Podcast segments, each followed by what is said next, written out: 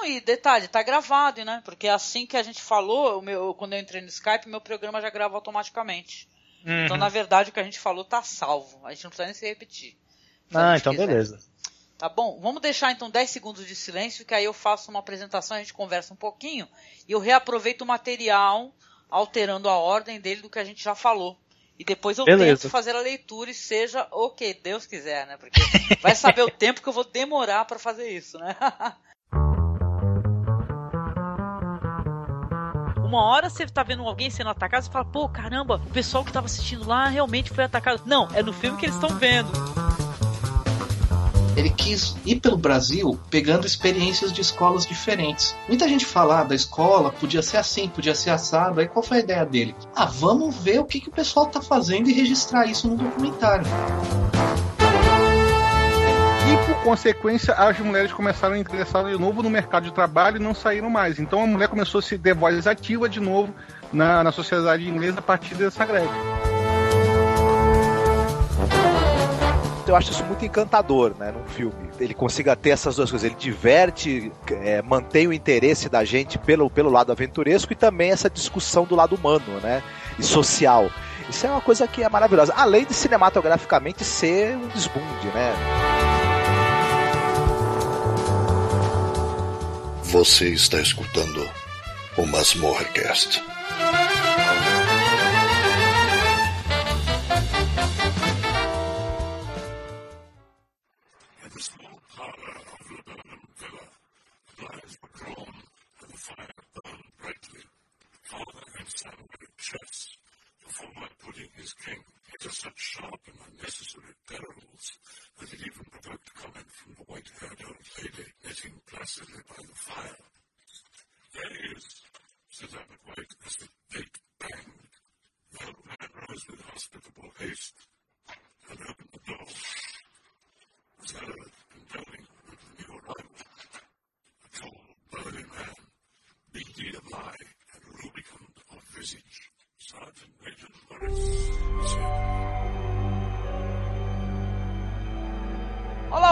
Do Masmorra, voltamos aqui com o nosso mês do horror.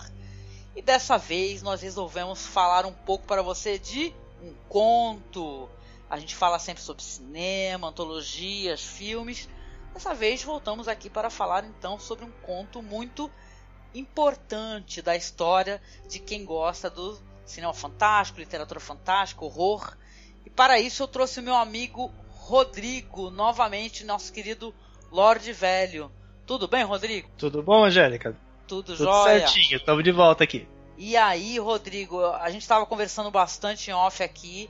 A gente gosta demais, né, desse conto aí, A Pata do Macaco, que é do W.W. Jacobs, né, que é muito importante na história da literatura, né?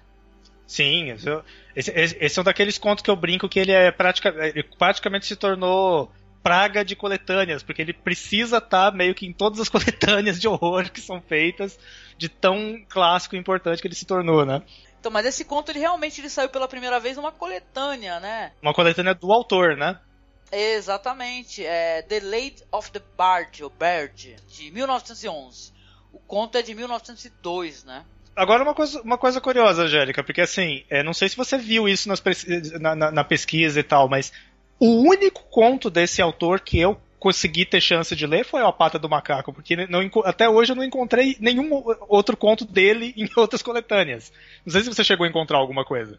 Não, então, eu já, eu já dei uma olhada em várias uh, menções de contos dele é, é, que são relativamente famosos, mas acho que pra gente aqui no Brasil, esse material não chegou, né, cara? Porque ele também tem contos que o pessoal é, é gosta e conhece e tal, e comenta, é, The Interruption, é, The Tall House, The Brown Man's Servant, né? E tal, esse, claro, é o mais famoso do autor, mas ah, pra gente, cara, não, não Aparentemente veio. não tem tradução em português desses, né? Pelo menos eu não consegui achar. Eu também, não consegui não. Fiquei até assim, pensando, poxa, meu, sacanagem, né? A gente gostaria, né?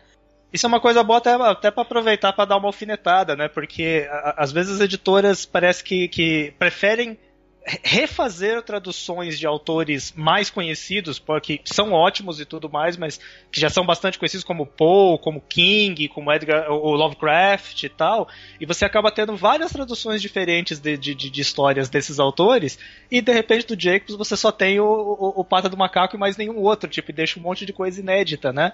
Talvez fosse interessante a galera começar a avançar em, em suprir esses buracos, né? É claro, né? Talvez até as pessoas mesmo, né, pudessem fazer essa tradução, né? Muitos falantes de inglês e tal aí para poder ter esse material, gente, porque são as traduções de fã, né? É, exatamente, porque né, não custava, né? Porque como são contos, né? Tudo bem que va eh, variam, né, os tamanhos dos contos, né?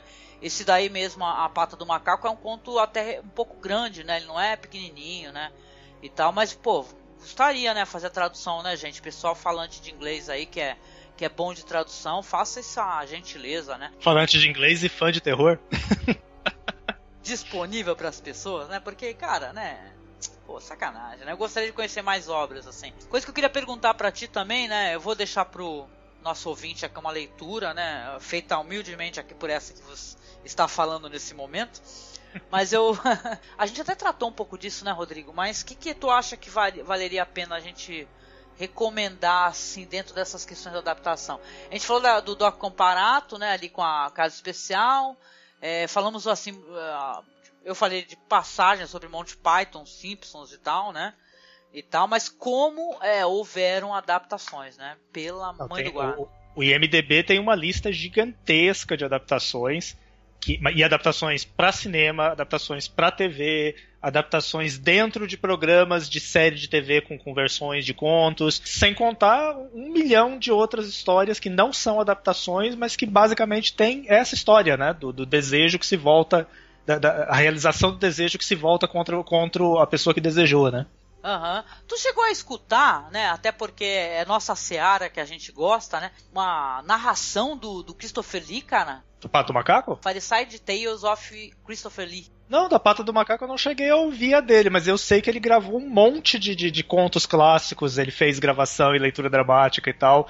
Que, que eu, pelo menos eu conheço vários do, do M.R. James que ele fez, que é, inclusive acho que boa parte tá no YouTube. Pata do Macaco eu não cheguei a ouvir, não. Ah, eu vou querer ouvir ele. Esse daí tá no YouTube também, né? Porque, pô, é, imagina essa voz maravilhosa, né? E tal, é, é, desse homem incrível fazendo a leitura, né? Falei, nossa, eu, eu até baixei, até, até pensei em deixar um pedaço aqui para as pessoas, claro, totalmente em inglês e tal, mas caramba, só por tu escutar a voz do cara, a maneira como ele pronuncia as palavras, né? Que sempre, sempre achei muito luxuoso, né? Não, o Christopher Lee é o, é o mais fino de todos, é o Christopher Lee. É verdade. Contos de Horror do século XIX, que é uma coletânea é, de contos escolhidos, né? Com é, comentários, né, e tal do Alberto Manguel, né? Ah, e, e, esse aí eu não cheguei a ver. Eu vi uma outra que a, que a Companhia das Letras fez, que aí a, a, seleção era do Calvino, do Ítalo Calvino. Ah, Aí legal. o Calvino não colocou a pata do macaco, esse outro colocou?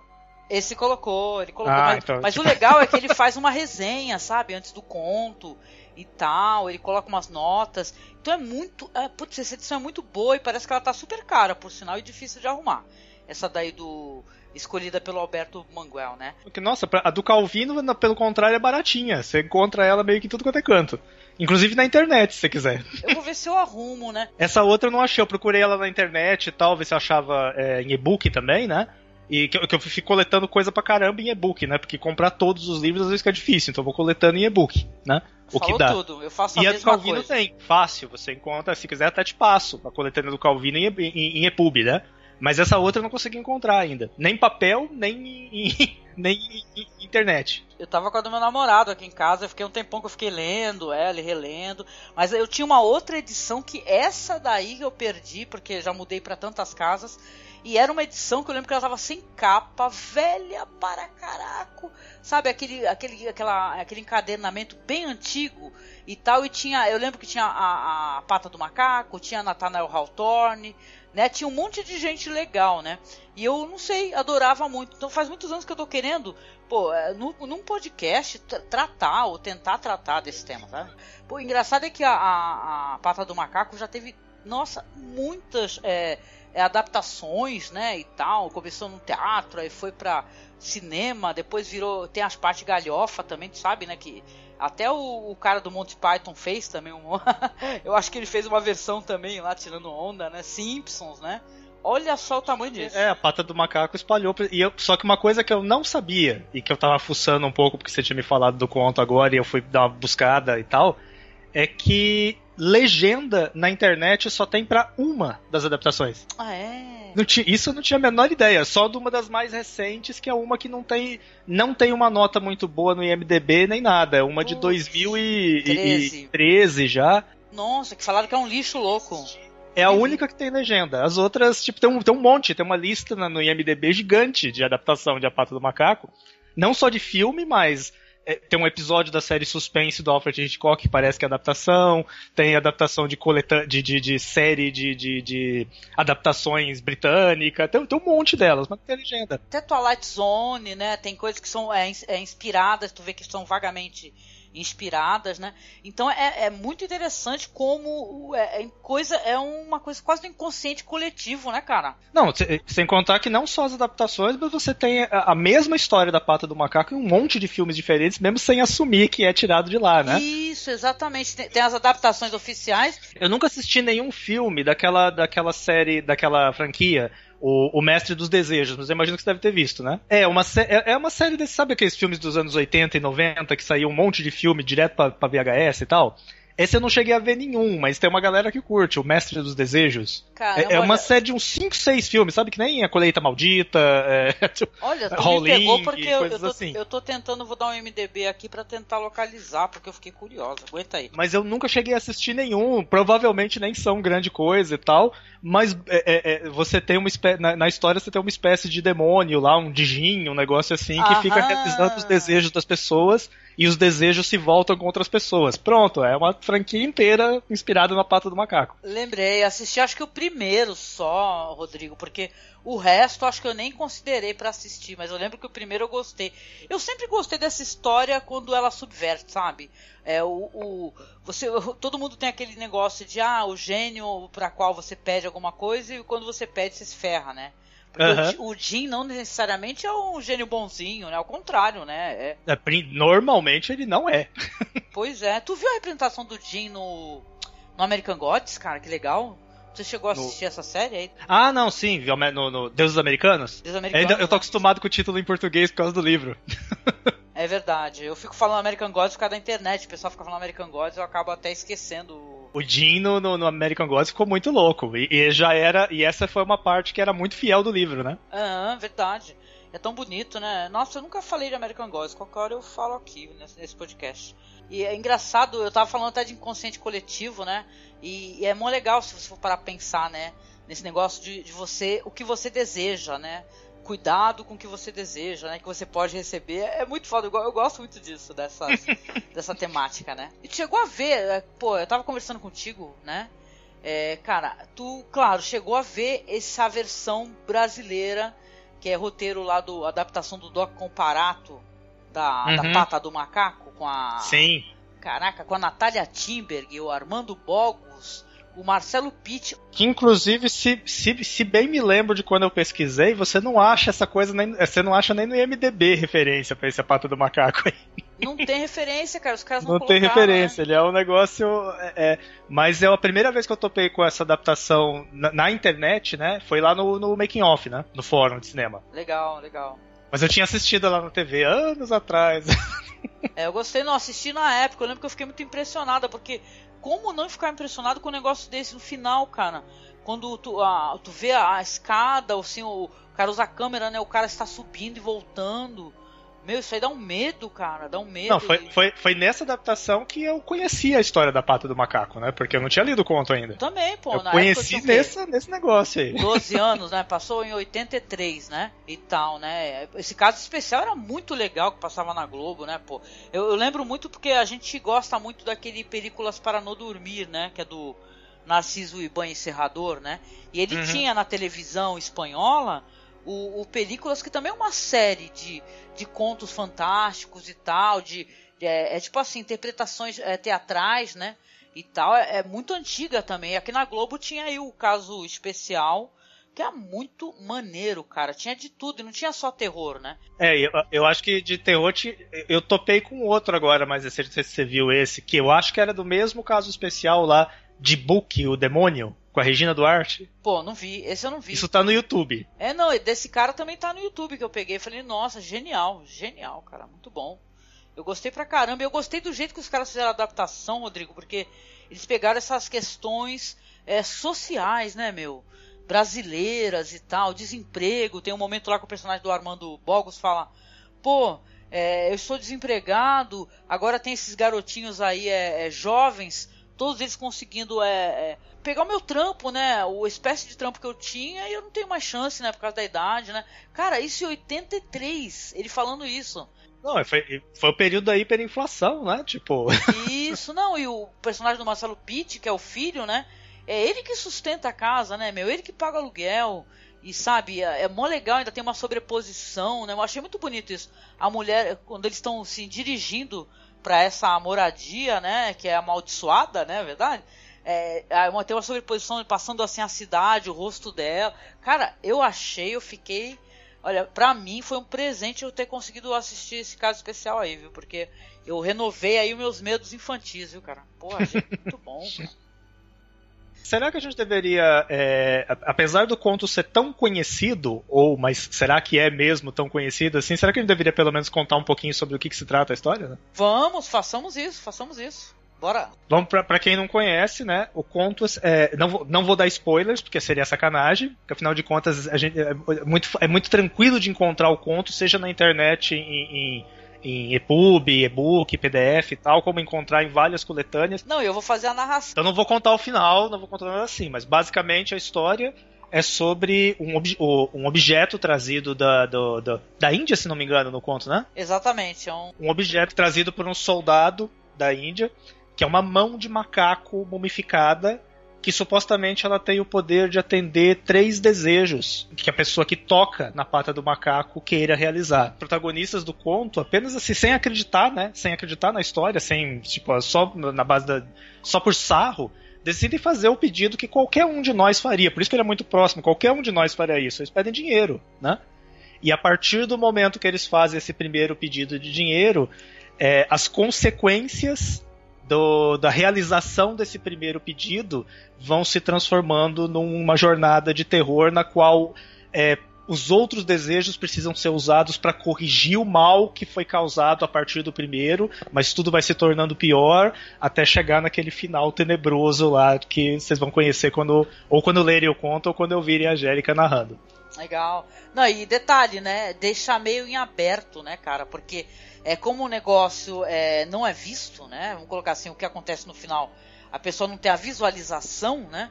É, você fica meio aberto, né? Será que realmente é, pata do macaco, ela realmente fez com que o desejo, né, acontecesse? Foi uma casualidade? Né, e tal, é, é, legal, né, porque deixa dúbio, né, você não tem certeza. Isso e também o fato de que a história é de uma simplicidade tremenda e justamente por essa simplicidade ela é forte, né? Eu acho que dentro da, justamente da simplicidade, e é uma questão muito comum, né, a, a todos nós, né, como você falou, a, a, ausência de dinheiro, né, é, todo mundo fala assim, ah, se você é, encontrasse um gênio da lâmpada, você vai pedir o quê? Vai pedir uma casa, vai pedir o quê? Uma ilha? Ah, você vai pedir dinheiro. Porque com dinheiro você consegue, né, arrumar as outras coisas, né? Mas a que preço essas pessoas vão descobrir que elas conseguem, né, ter o seu desejo, né, ou não, né, já que deixa meio e esse é um tema que, se, que vai se repetindo em, em inúmeras histórias que são podem, ou, que podem ser ou não inspiradas na, na pata do macaco original ou, ou, simplesmente que vão por essa ideia de que é, aquilo que te dá aquilo que você deseja pode ter outras intenções, outras é, é, é, é outra agenda por trás de simples, do, do, que simplesmente ser magnânimo com você, né?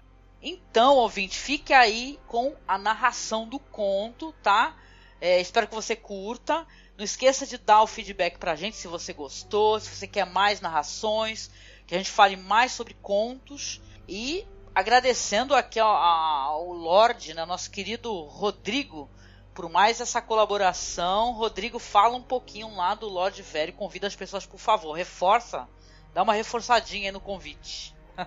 Gente, então é, visitem o, o, o, blog Reminiscências de um Lorde Velho.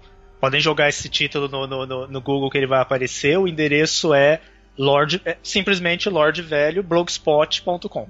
É isso, gente. Então não deixe de curtir lá a nossa página no Facebook, tá? facebook.com.br cinemasmorra. Nosso Twitter é arroba masmorra. Nosso e-mail, se quiser mandar um feedback assim privado, você manda e-mail pra gente em contato.cinemasmorra.gmail.com e não esqueça de nos apoiar no Padrim, tá? Para que o nosso material continue existindo, tá certo?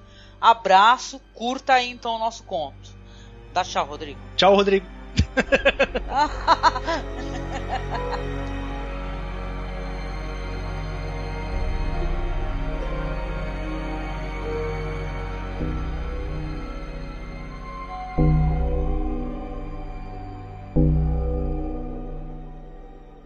A Mão do Macaco W. W. Jacobs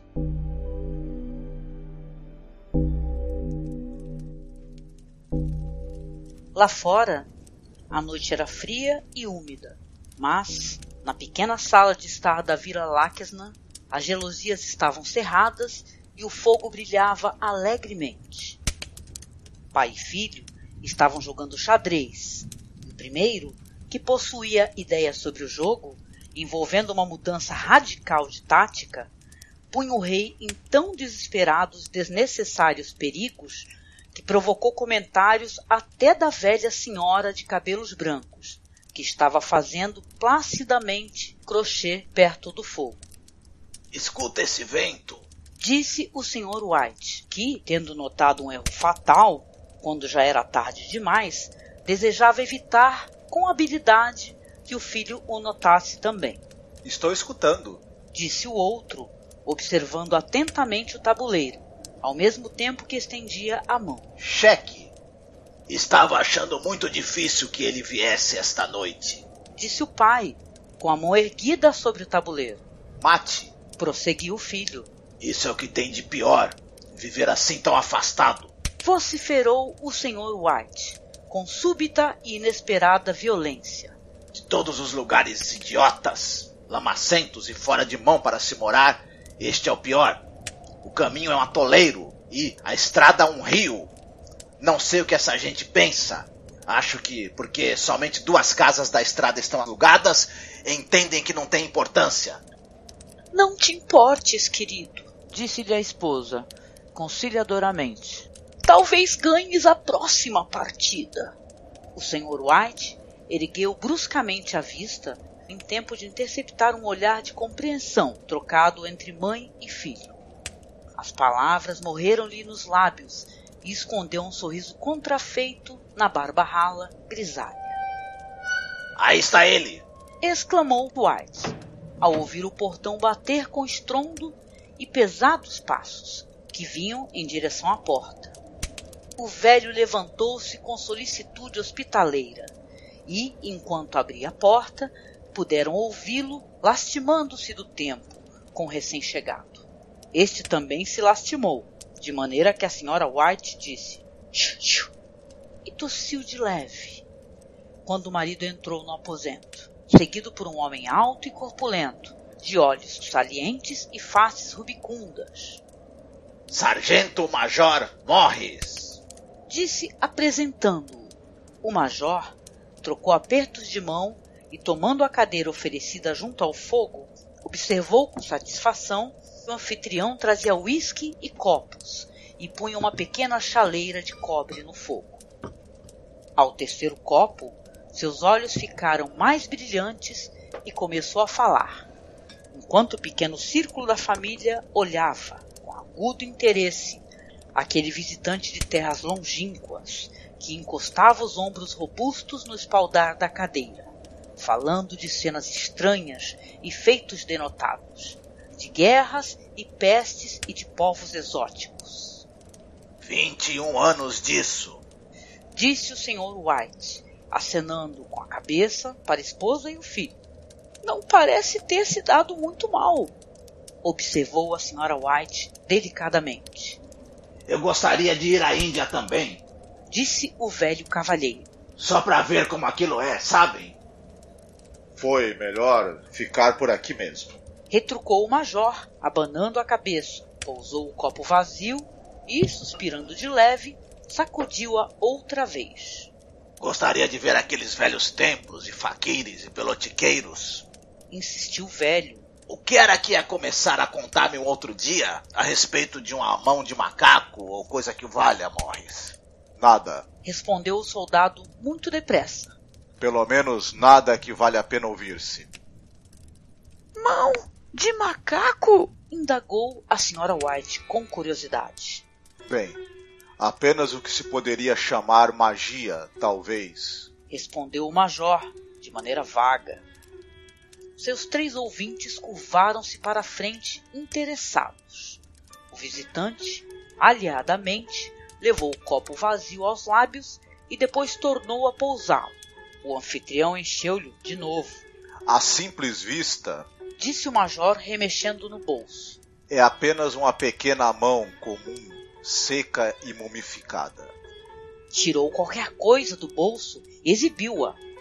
A senhora White recuou com uma careta, mas o filho, pegando no objeto, examinou-o com curiosidade. E o que é que há de especial nela?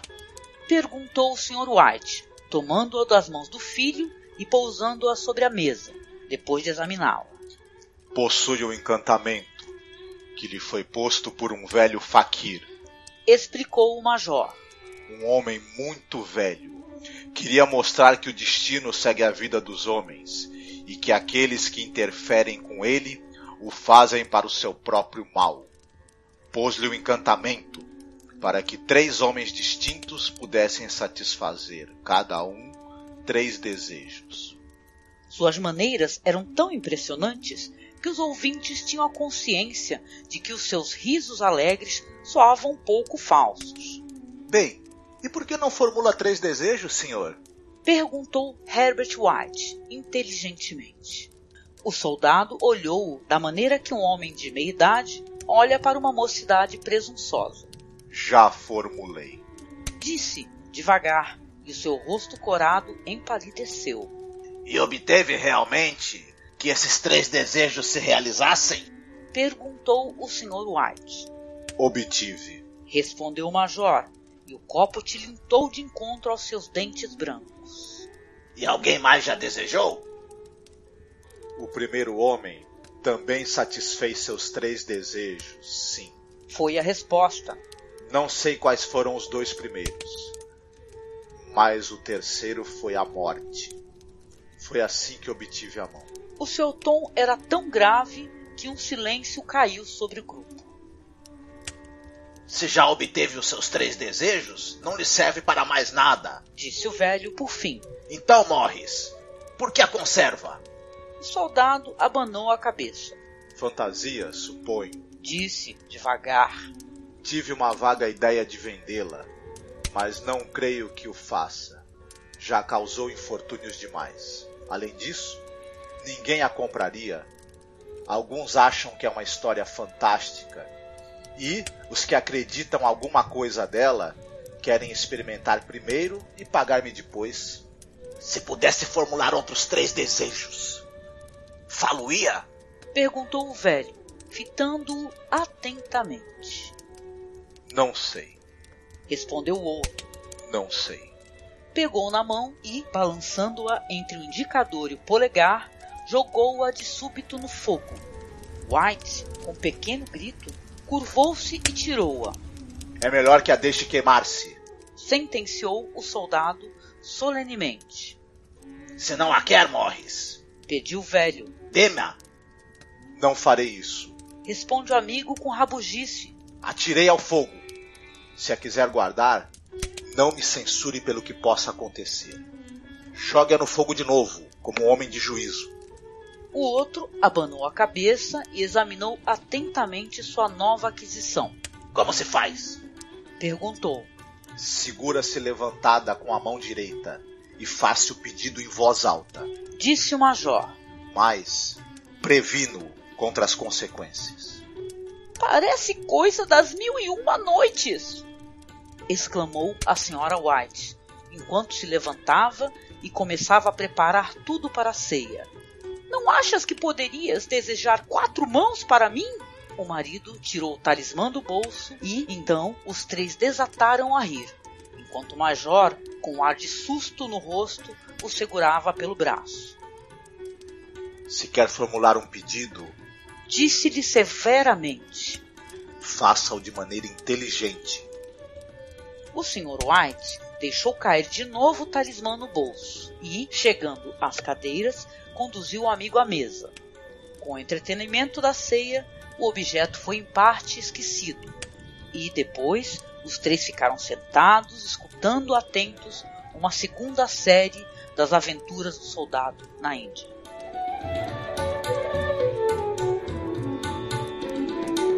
Se a história a respeito da mão do macaco não for mais verdadeira que as outras que ele esteve contando, disse Herbert, quando a porta se fechou às costas do hóspede, apenas em tempo para este apanhar o último comboio.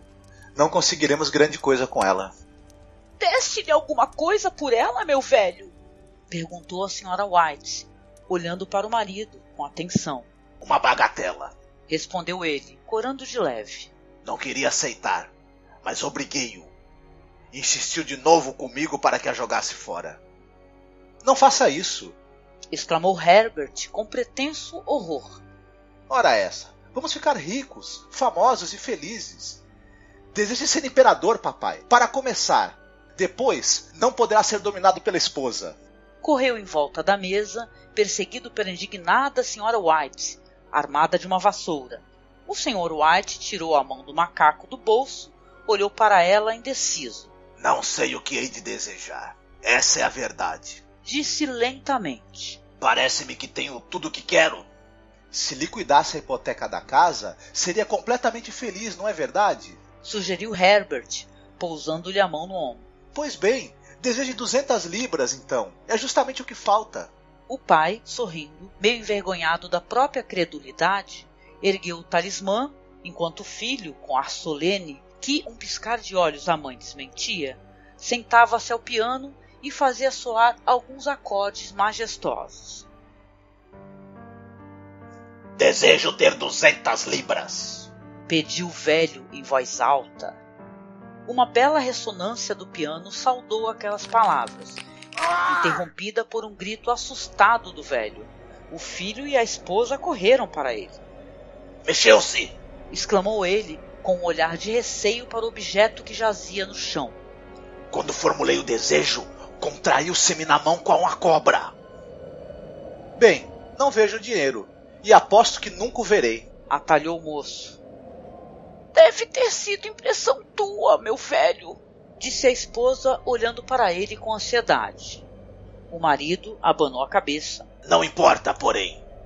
Não aconteceu nada de mal, mas levei um choque assim mesmo sentaram-se novamente junto ao fogo enquanto os dois homens acabavam de fumar os seus cachimbos. Lá fora, o vento estava mais forte do que nunca.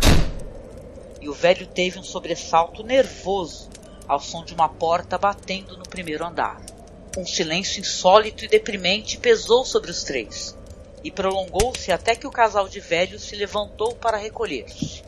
Espero que encontre o dinheiro amarrado em um grande maço no meio da cama. Gracejou Herbert ao curvar-se para dizer-lhes boa noite. E qualquer coisa horrível agachada em cima do guarda-roupa, espiando enquanto o senhor se apossa da fortuna mal ganha.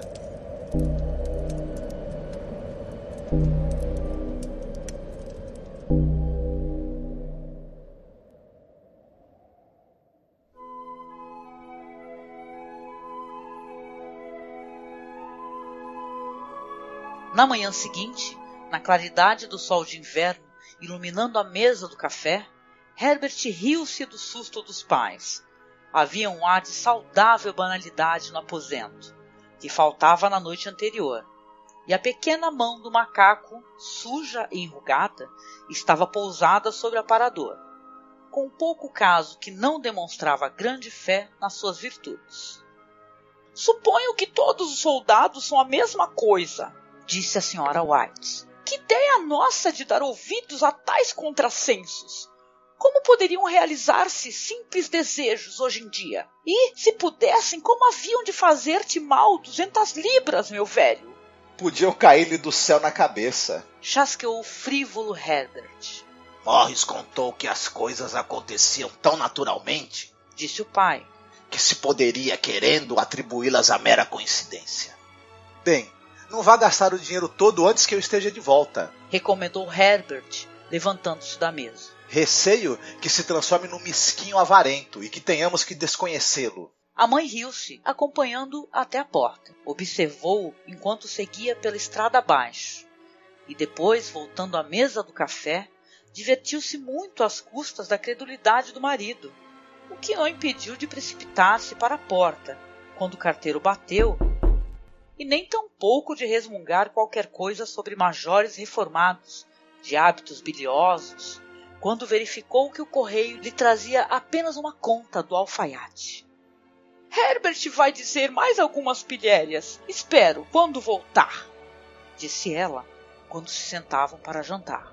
Imagino que sim, concordou o Sr. White, servindo-se de cerveja. Mas seja como for, aquela coisa mexeu-se na minha mão, isso eu posso jurar. Pensaste que se moveu, observou a velha senhora meigamente. Digo-te que se mexeu, replicou o outro. Não resta a menor dúvida. Eu tinha. Que foi? A esposa não respondeu.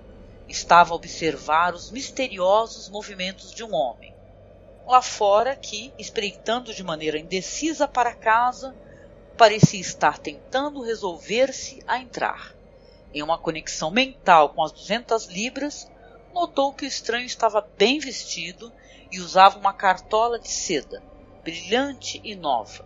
Três vezes parou ao portão, mas depois afastou-se novamente.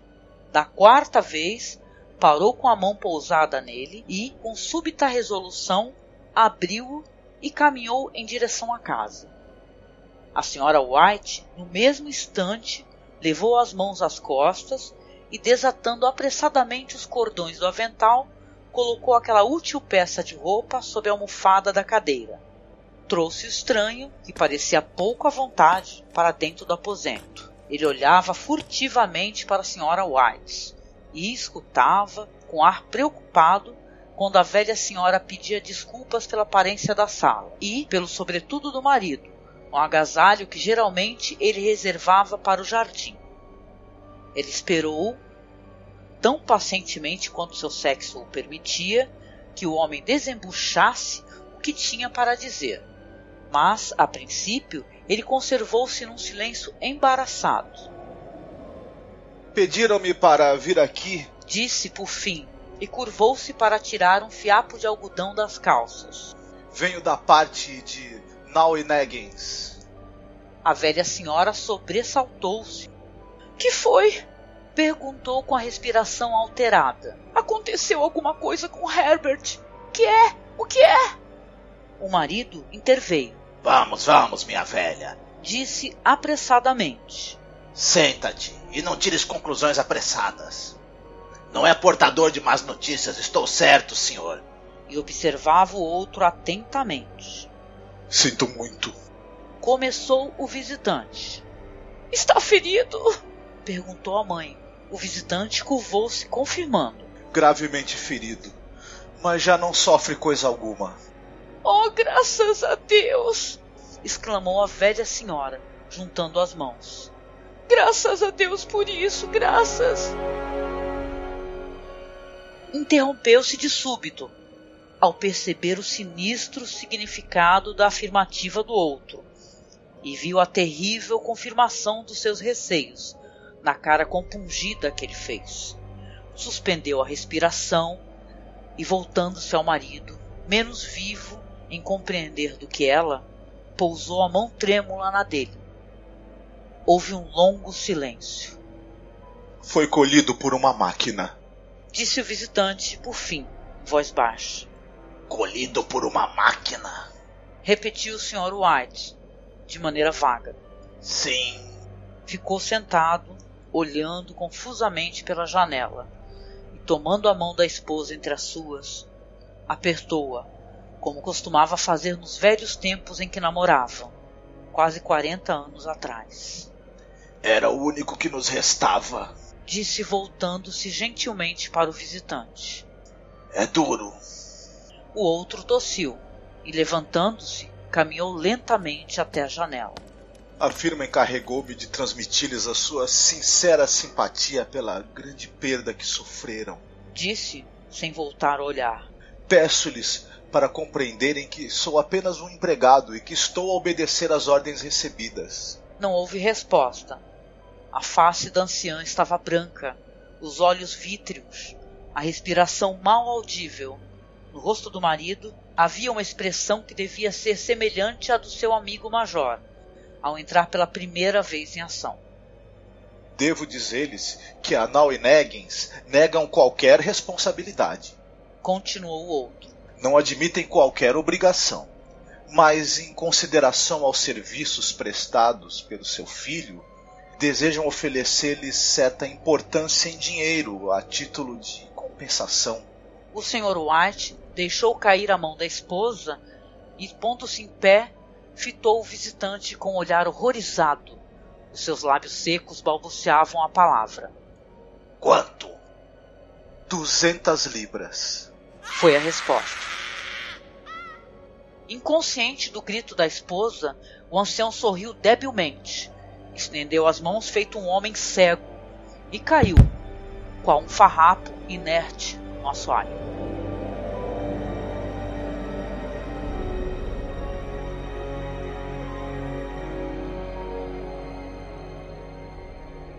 No vasto cemitério novo, umas duas milhas de distância, os anciãos enterraram o morto querido. E voltaram para casa, agora imersa em sombras e silêncio. Acontecera tudo tão rapidamente que, a princípio, mal podiam compreendê-lo. E tinham ficado no estado de expectativa, como se alguma coisa mais devesse acontecer alguma coisa que aliviasse aquela carga demasiado pesada para os seus velhos corações suportarem. Mas os dias passaram-se e a cruel expectativa cedeu lugar à resignação, a resignação irremediável dos velhos, às vezes erroneamente chamada apatia. Às vezes mal trocavam uma palavra, porque agora não tinham sobre o que falar. Os seus dias eram longos e enfadonhos. Foi cerca de uma semana depois daquilo que o ancião, acordando de súbito uma noite, estendeu a mão e verificou que se encontrava sozinho na cama. O quarto estava em trevas e vinha da janela um som de soluços abafados. Sentou-se na cama e escutou. Vem, disse ternamente. Vais apanhar frio.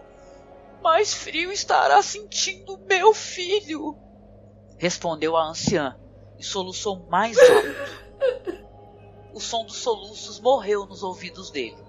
A cama estava quente e os seus olhos pesados de sono. Dormitou um pouco, agitado, e depois adormeceu, até que um súbito grito selvagem da esposa o acordou em sobressalto. A mão, a mão do macaco! gritava ela selvagemente a mão do macaco!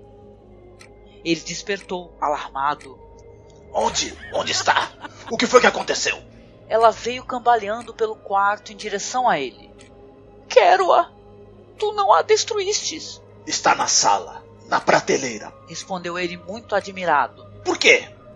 Ela chorava e ria-se ao mesmo tempo e curvando-se beijou-lhe na face.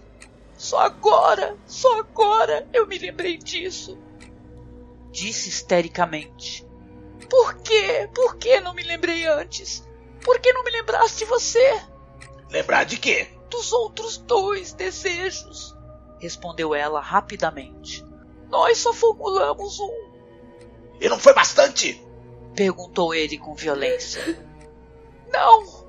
exclamou ela triunfalmente. Formularemos mais um. Vai lá embaixo, traze-a para mim, depressa, e manifesta o desejo que teu filho esteja vivo de novo. O homem sentou-se na cama e afastou as cobertas de sobre os membros trêmulos. Santo Deus, estás louca! Vai buscá-la, vai! insistiu ela. Vai buscá-la e pede: Oh, meu filho! Oh, meu filho! O marido riscou um fósforo e acendeu a vela. Volta para a cama, disse irresolutamente. Não sabes o que estás a dizer. Obtivemos a realização do primeiro desejo, disse a anciã com fervor. Por que não haveríamos de obter o segundo? Uma coincidência, gaguejou o ancião. Vá, vá buscá-la e pede, gritou a anciã, arrastando-o para a porta. Ele desceu, escuro, tateou o caminho para a sala e depois para o aparador. O talismã estava no seu lugar. E um horrível medo de que o desejo não formulado trouxesse o filho mutilado à sua presença, antes que ele pudesse fugir do aposento, apoderou-se do seu espírito. Susteve a respiração quando viu que perdera a direção da porta com a testa úmida de suor, ele encontrou o caminho em volta da mesa e foi-se arrastando ao longo da parede, no estreito corredor, com aquela coisa nojenta na mão.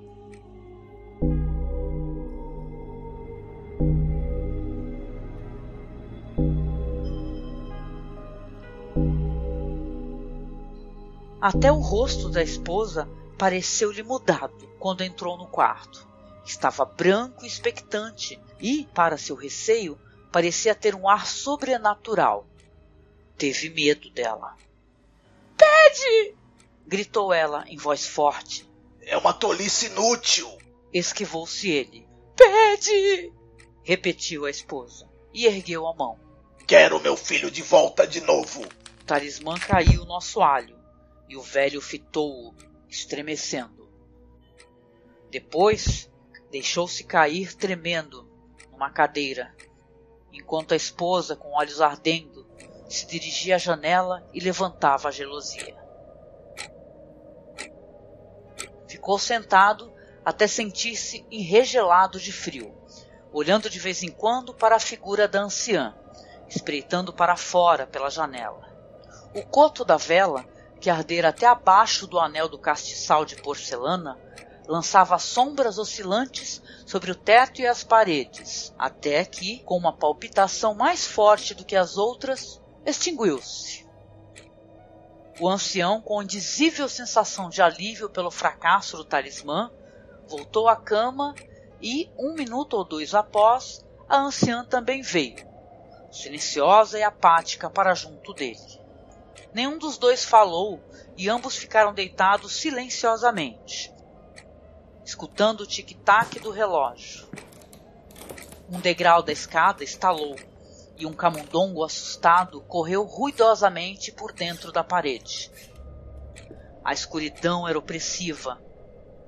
Depois de ficar algum tempo deitado, reunindo coragem, o marido pegou a caixa de fósforos e, riscando um, desceu as escadas para buscar uma vela. No último degrau, o fósforo apagou-se e ele parou para acender outro. Mas, naquele momento, uma batida tão leve e furtiva que mal era audível soou na porta da rua. Os fósforos caíram-lhe das mãos. Ficou imóvel, com a respiração suspensa até que a batida se repetiu. Então, Voltou-se e correu velozmente até o quarto, fechando a porta atrás de si. Uma terceira batida ressoou pela casa. O que foi isto? exclamou a anciã, sobressaltando-se. Um rato, disse o ancião em voz trêmula. Passou por mim nas escadas. A esposa sentou-se na cama, escutando. Uma batida forte ressoou pela casa é Herbert! É Herbert! gritou ela. É Herbert! Correu para a porta, mas o marido colocou-se diante dela e, agarrando-a pelo braço, segurou-a com força. Que vais fazer? sussurrou asperamente. É o meu filho! É o meu filho Herbert! gritou ela, lutando mecanicamente. Tinha me esquecido que eram duas milhas de caminho.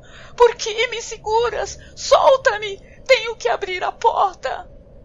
Pelo amor de Deus, não o deixes entrar! Disse o ancião, tremendo. Tens medo, você, do teu próprio filho! exclamou ela, debatendo-se. Deixa-me ir!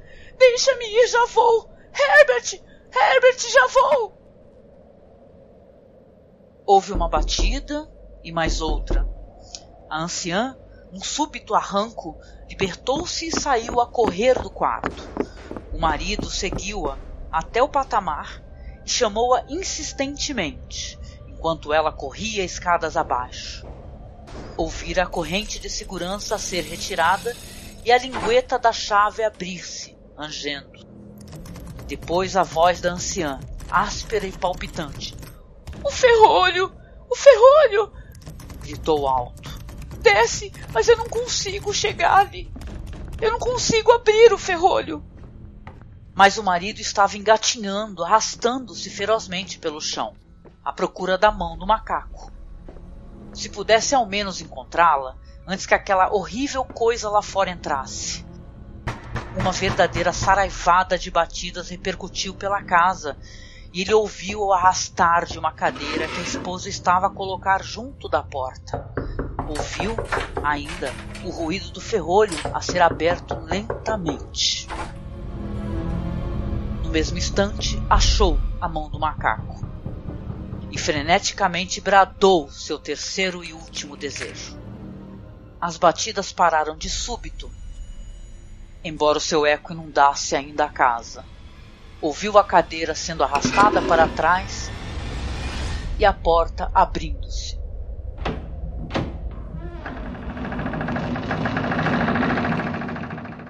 Um vento frio encanou pelo vão das escadas, mas o longo e sonoro lamento de decepção e agonia da esposa deu-lhe coragem para descer até onde ela estava e abriu a porta por trás dela.